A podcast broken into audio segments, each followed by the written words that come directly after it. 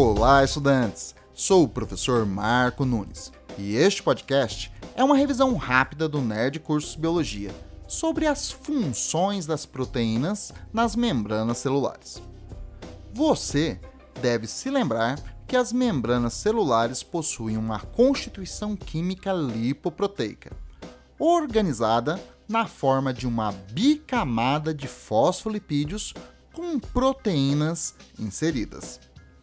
Tanto os lipídios como as proteínas agem na permeabilidade seletiva da membrana.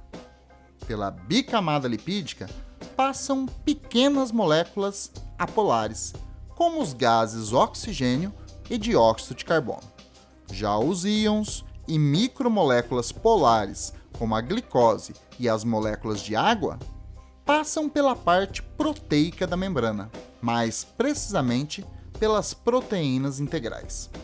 Nas membranas, as proteínas de transporte podem ser de dois tipos: os canais iônicos, que possuem um espaço interno, um tipo de túnel para a passagem dos íons, e as proteínas carreadoras, que possuem um local de ligação para a substância que irá ser transportada. Após a ligação, o carreador carrega a substância para o outro lado da membrana. É assim que a glicose entra nas células.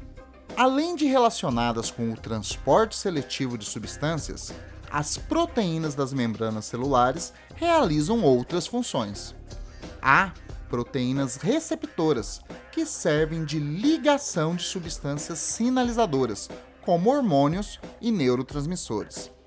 Há proteínas que agem como enzimas, como por exemplo, como por exemplo, na quebra de ATP para fornecer energia para o transporte ativo de substâncias pela membrana.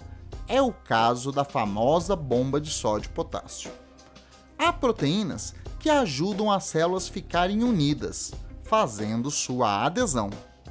E há proteínas que, juntamente com carboidratos, formam nas células animais uma estrutura externa à membrana, chamada glicocálix, que age no processo de reconhecimento celular, ajudando a explicar, por exemplo, o processo de rejeição nos transplantes de órgãos e nas transfusões sanguíneas.